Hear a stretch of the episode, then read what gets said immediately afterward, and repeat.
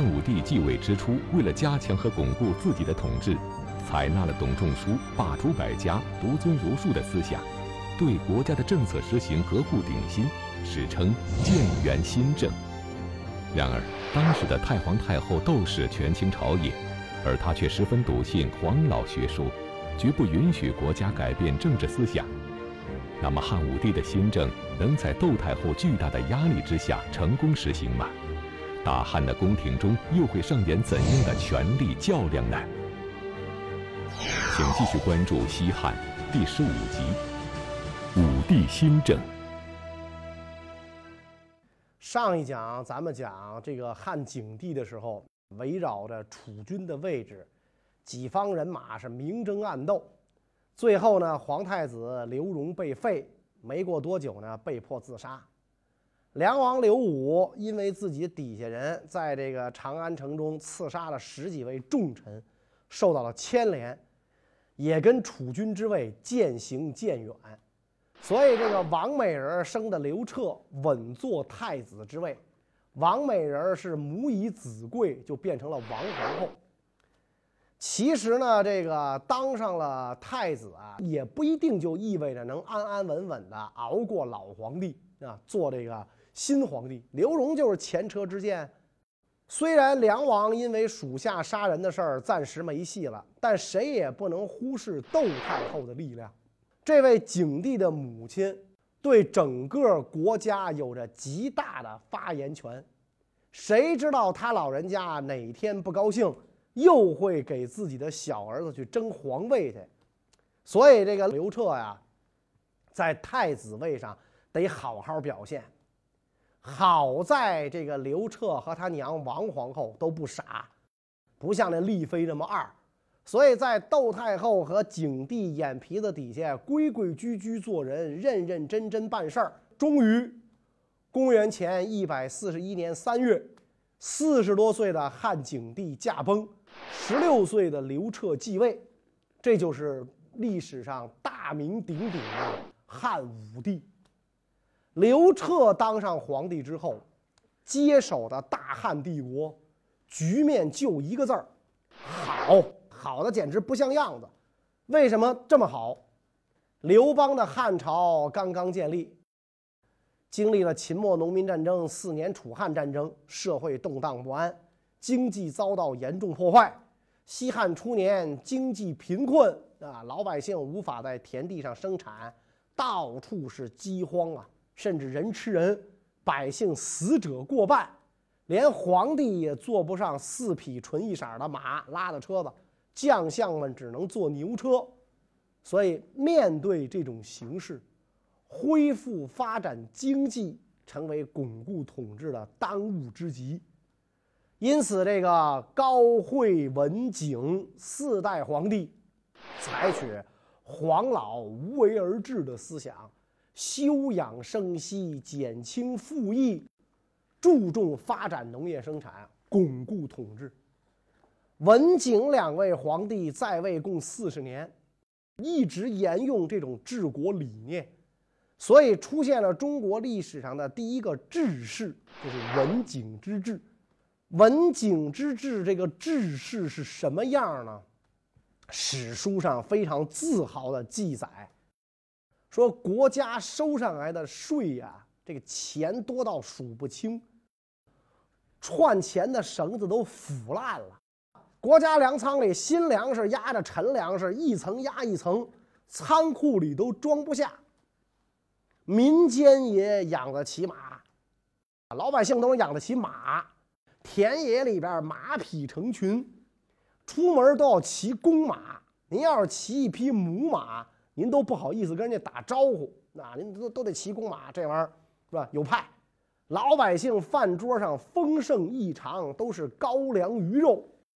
这是司马迁的《史记平准书》里边的记载。所以刘彻当上皇帝之后，面临着这个父祖啊留下的这么丰厚的家底儿，比当年他父祖继位的时候局面强了何止十倍百倍。汉武帝刘彻虽然继承了文景之治的统治基础，但是他却十分清楚眼下国家的形势。外有匈奴侵扰，内有诸侯跋扈。若想成就帝王大业，使汉家天下长久，就得广招世间贤才来为国家效力。那么汉武帝究竟是如何招贤纳士的呢？汉武帝继位的第二年就下诏求贤，各级官员、列侯、宗室必须向朝廷举荐正直贤良、敢于直谏的人。这一道诏令在当时的这个社会上啊，引起了巨大的反响。学成文武艺，卖与帝王家。做官儿自古就是中国最受热捧的职业，所以现在为什么考公务员那么难考啊？那更何况地方官要是保举人才有功，也是有赏赐的。所以地方上上到官府，下到百姓，大家都特热情。稍有名气和文才的人，源源不断被送到了长安。所以那段时间啊，就是通往长安的各大要道上，就出现了咱现在的黄金周那种现象，那客流量猛增，旅馆业非常高兴啊，趁机做生意涨价。但是有人欢喜有人愁啊，负责征召的大臣们愁死了，为啥呀？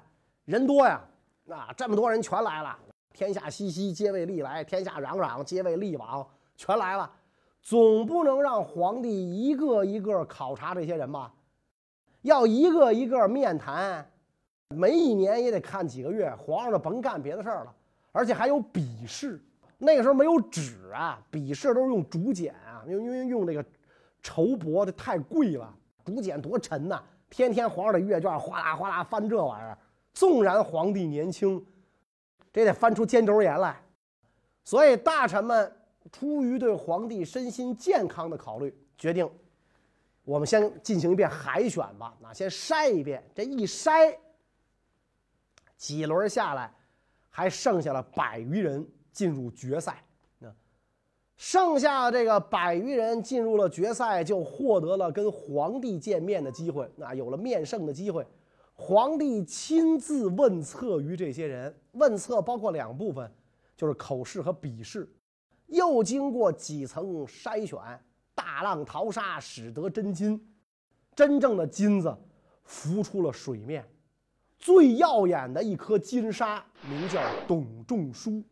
董仲舒是广川郡人，就是今天河北省枣强县。景帝的时候呢，任博士，学的是儒学。那个时候呢，流行黄老思想，属于道家。这个董仲舒呢，等于是学错了专业了，不好就业，所以他这个博士呢就混得不怎么样啊。这个博士后了也不行啊，没办法，只能继续专心治学。董仲舒的学问日益精进，在很多学子眼中，董仲舒已经是学术上的大宗师，有通才鸿儒的美誉。武帝下诏求贤，董仲舒看到了机会。毫不犹豫地应征参加策问。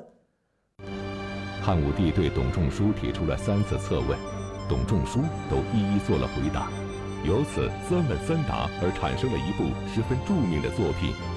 这部作品中涵盖了治国之道的精华，几乎影响了整个封建社会。那么这部作品究竟是什么？它到底包含了哪些内容呢？著名的《天人三策》。问世了，大体意思是这样：董仲舒认为天是至高无上的人格神，不仅创造万物，也创造了人，所以天是有意志的，而且和人一样有喜怒之气、哀乐之心，人与天是相合的，这就是天人合一。而且呢，天生万物是有目的的。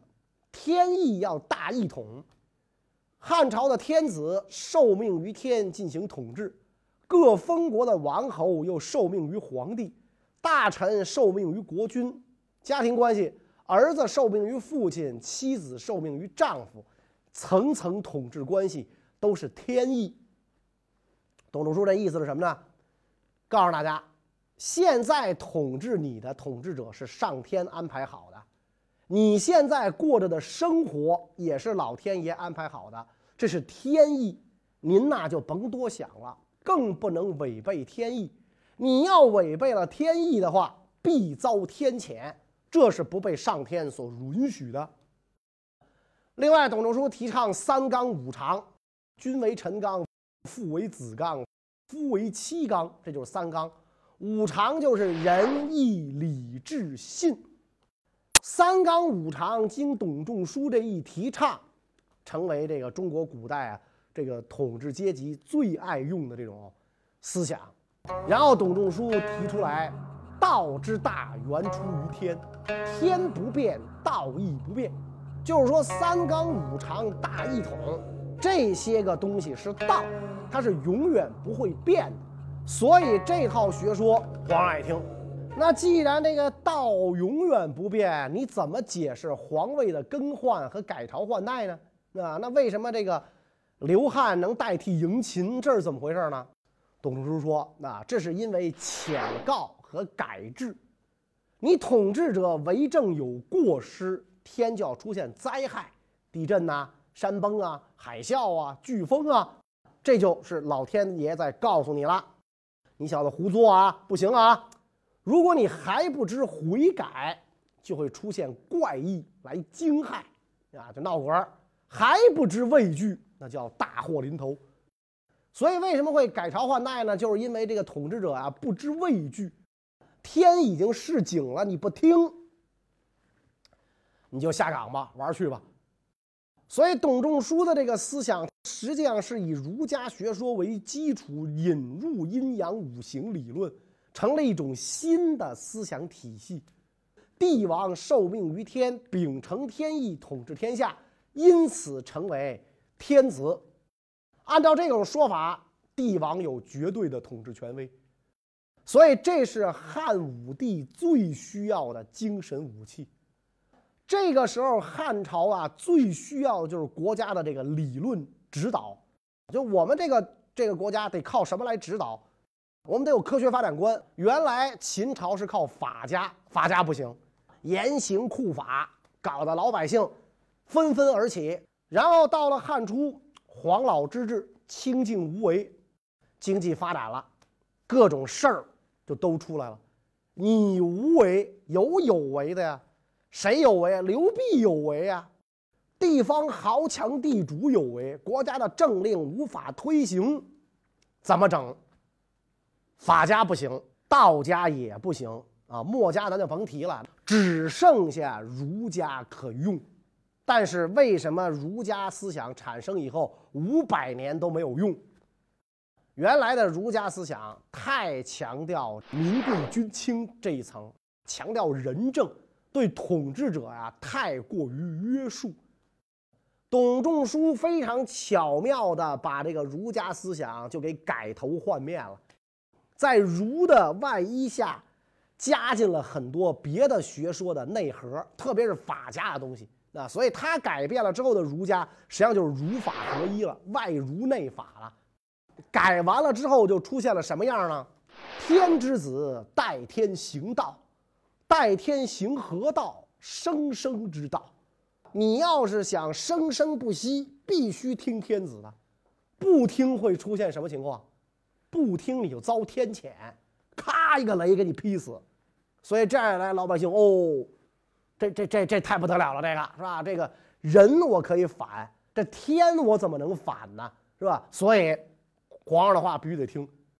董仲舒罢黜百家，独尊儒术之后，不但百姓要听，官员要听，列侯要听，诸侯王也要听，这叫大一统。你诸侯王也得听天子呀，是吧？你说我论辈分是皇上二大爷，甭说那个，你甭管是他二大爷还是他亲娘舅，你爱是谁是谁，他是天子，你不是，你就必须得听他的。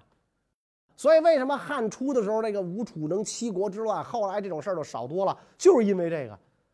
你想，皇上听着这个，他心里舒服不舒服？那你说这皇帝要无道怎么办呀？我不能反他吗？没关系，皇帝无道，他爹老天会告诫他的啊，山崩啊、海啸啊、地震呐，告诫他，他就听了。他要不听呢，老天替你惩罚他。所以你要觉得皇帝无道，你就向老天爷祈祷吧，是吧？哎呀，说老天爷呀，这个你这儿子太无道了，你换一个儿子来统治我们吧。也许五十年后，皇上驾崩，你的祈祷就灵验了啊。前提是五这五十年你没挂。就灵验了，可能就给换一个，就这样。所以你想，董仲舒的这些观念是非常符合汉武帝的需求嘛？汉武帝很想立即重用他，但是怕太突然，所以呢，就让他到江都王那儿啊担任国相。汉武帝对董仲舒提出的罢黜百家、独尊儒术的思想大加赞赏，同时这也让朝中的一个人看出了皇帝的心思。所以，为了迎合圣意，这个人随即又向武帝提出了一个建议。这个建议使得原本平静的朝廷瞬间变得动荡不安，人心惶惶。那么，这个人究竟是谁？他又向汉武帝提出了什么建议呢？丞相魏婉，他向皇帝提出：群臣所举贤良中有学申不害、商鞅、韩非、张仪、苏秦学说的，会祸乱国政。一律不要用，应当马上扫地出门。朝廷办事效率非常高啊！很快，长安城就只剩下了一些儒家弟子，其余门派的都被打发干净了。这是个大动作。皇上在魏婉的鼓动下扶持儒家，其他门派丢了饭碗，问题严重了。大家都对这丞相啊恨的是咬牙切齿啊！有人曾经提醒过魏婉，说你做事别太绝，要给其他学派一个吃饭的这个这个家伙，不能把人都干光。但是魏婉仗着自己是丞相，又是皇帝的老师，再者说了，皇上要扶持儒学，我就顺着皇上的意思，我和中央保持一致，还有什么不对吗？丞相说的呢，确实对，是吧？有皇帝的支持，自己又是丞相，的确大臣们不能把你怎么着。但是他忽视了一个人，谁呢？文帝的皇后，现在的太皇太后窦氏。这老太太精力旺盛，埋完了儿丈夫，埋儿子，如今孙子都当上皇帝了，老太太依然健康。虽然双目失明，但是手中的权力一直没有放下。老太太是黄老思想坚定捍卫者，对于儒生一向看不上眼。如今皇上砸了黄老学派的饭碗，专用儒生，很多人就跑到老太太那儿告状。老太太当时虽然没有发作，但是对情况很了解。这个时候，祖孙俩价值观上的差异呀，表现出来了。老太太一辈子信奉黄老，自己的丈夫、儿子当皇帝的时候也信奉黄老，所以在老太太看来，黄老之说是放之四海皆准的真理。如今自己的孙子当上皇帝没多久，就想扔掉真理，靠拢歪理邪说，太不像话了，绝不能让自己的孙子胡来，改变几十年一贯的治国方针。别看老太太年纪大呀。眼睛也看不见了，但是在宫中这么多年，政治斗争经验可不是刘彻这个小毛孩能比的。很快，老太太出手反击。最高权力的掌控者和朝中为数众多的大臣一联合，产生的力量无穷大。很快。丞相魏婉在处理各种事务的时候，明显感到了来自太皇太后的压力，就连皇帝本人也经常被太皇太后喊去训话，所以黄老学说们又看到了希望。没过多久，这个首倡让其他学说都滚蛋的丞相魏婉，自己先卷包滚蛋。到此时。年轻的天子才发现，自己的奶奶可不仅仅是个瞎眼老太太。谁要是真这么想，谁才真正瞎眼儿。所以丞相走人了，得有人接任嘛。皇上想来想去，想到了一个人，谁呢？自己的老朋友，也是自己的舅舅魏齐侯窦婴。在这个窦氏家族当中啊，窦婴最被老太后倚重，又是先帝重臣。更让这个汉武帝高兴的是呢，窦婴好儒，所以让他担任丞相，既能调解皇帝和太皇太后的关系，又能推进儒家治国策略，真可谓一箭双雕。然后这个皇帝又把这个呃太尉的这个这个职位，给了这个同样好儒的自己的舅舅田汾。都说这个新官上任三把火吧，所以这个窦婴和田汾第一把火也定位在给皇上搜罗人才上，分别向皇帝推荐了很有名的儒生王臧和赵绾。皇上召见了王臧、赵绾之后，迅速做出了重用两人的决定：王臧任郎中令，赵绾任御史大夫，俩人当了官了。但是。哥俩一当上官，就发现面临着重大危机。什么危机呢？自己的身世太单薄。换句话说，就是没后台。当时三公之中，丞相窦婴是太皇太后的娘娘家人太尉田汾是王太后的娘家弟弟。娘家弟弟怎么跟他不一个姓啊？因为王皇后的妈嫁过两回吧？啊，先嫁王家，后嫁田家。所以，丞相和太尉都属于外戚，都是有背景的。只有御史大夫赵婉没后台。别看哥俩没后台啊，干起事儿来巨卖力啊！啊，只有靠卖力干活得到皇帝宠信嘛。很快，这个就实行新政，巡狩、改吏、服色都开始变，改动礼制。新政还算是顺利。黄老派官员静观其变，毕竟皇上有意兴儒啊，没有触动自己的根本利益，何必自讨没趣呢？就让他们尽情折腾去吧。其实这个时候的窦太后对皇帝实行的新政也是睁一只眼闭一只眼，没有过多干预。但是因为一件事情的发生，把一直隐忍的窦太后彻底激怒，随后。他就把皇帝建立的新政彻底整顿了一番。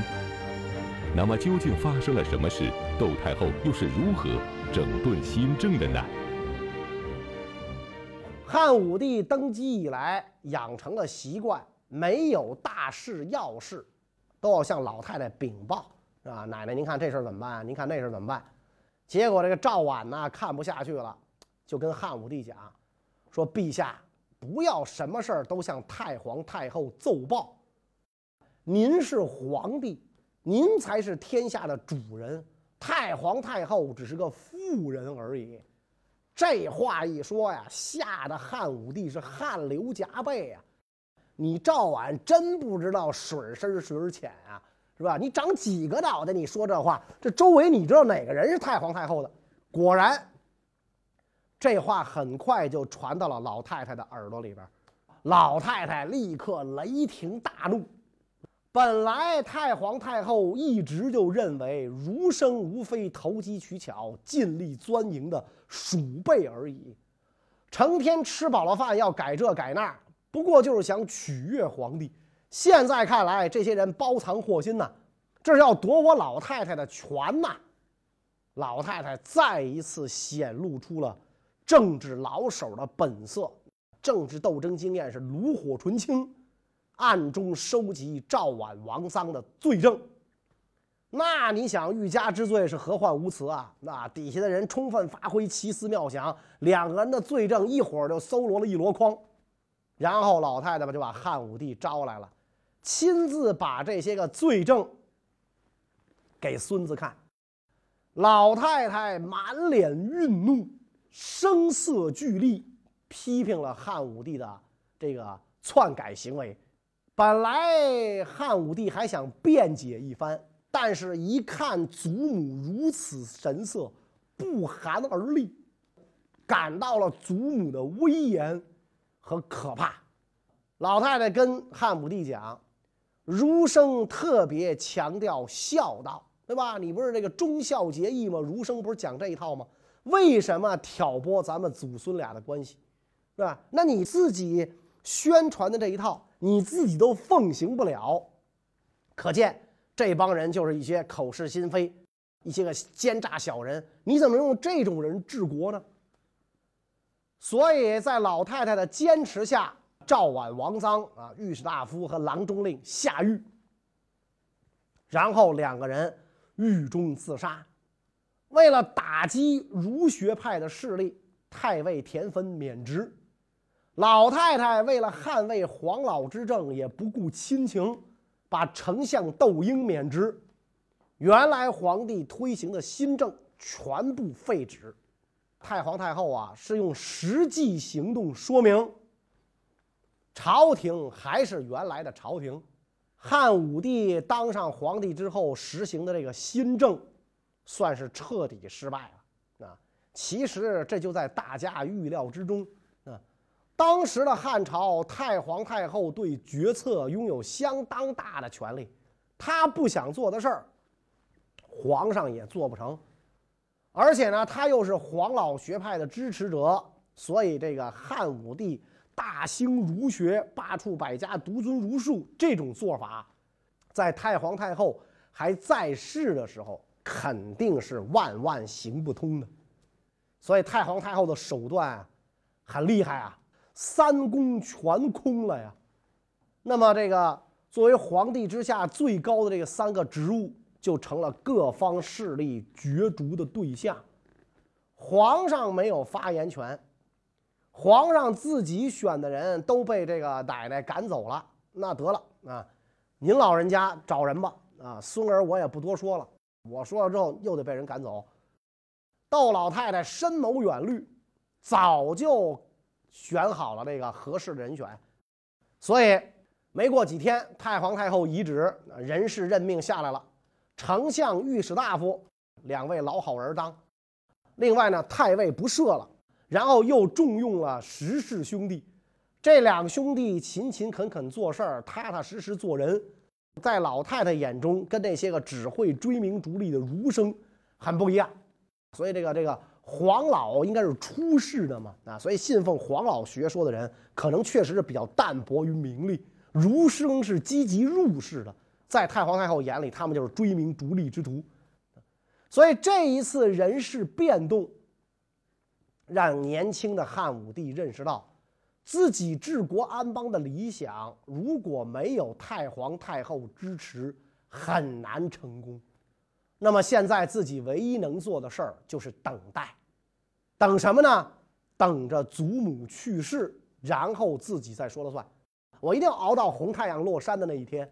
所以汉武帝就跟自己的奶奶就熬起来了。